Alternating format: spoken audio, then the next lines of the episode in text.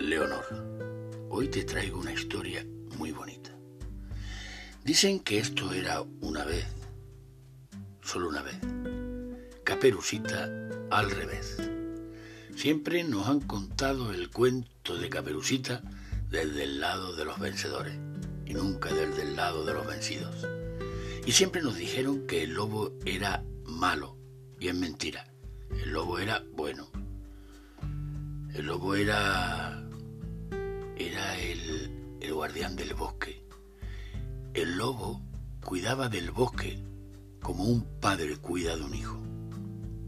Y siempre se comía de los animales, sobre todo de los venados, aquella parte que dañaban las cortezas de los árboles.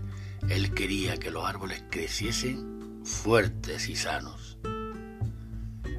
Pero un día, porque siempre llega el día en los cuentos, apareció por el camino que llega al bosque una niña, una niña extraña, una niña que vestía una capa roja con una caperuza roja y traía en la mano una cesta. Venía recogiendo frutas, pero las frutas que recogía por aquel camino eran frutas venenosas. Y el lobo, el lobo tenía miedo de que se las comiera, podía morir. Así que corrió hacia ella para que se fuese por otro camino.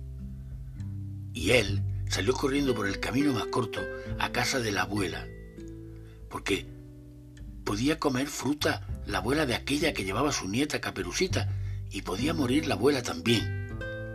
Así que llegó a la casa de la abuela y entró, pero claro, e, e, el lobo no sabía hablar, y la abuela al verlo se asustó, porque era ya muy mayor y, le dio un infarto y se murió. A ver ahora qué hacía eh, eh, el lobo con la abuela allí muerta y Caperucita iba a llegar, se iba a asustar, así que no le quedó más remedio que comérsela. Y una vez que se la comió, pensó, me pondré la, la ropa de la abuela para cuando llegue Caperucita que no se asuste. Y se puso la ropa de la abuela. Pero Caperucita llegó y lo reconoció y salió corriendo. ¡Auxilio, auxilio! Y el lobo corría detrás de ella. No corras, por favor, caperucita, no corras.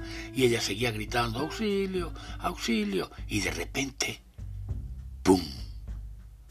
Sonó el disparo del cazador y el lobo murió. Desde aquel día estamos matando a todos los lobos. Desde aquel día el bosque se está quedando sin su guardián desde aquel día, nuestros bosques se están muriendo. Buenas noches, mi princesa.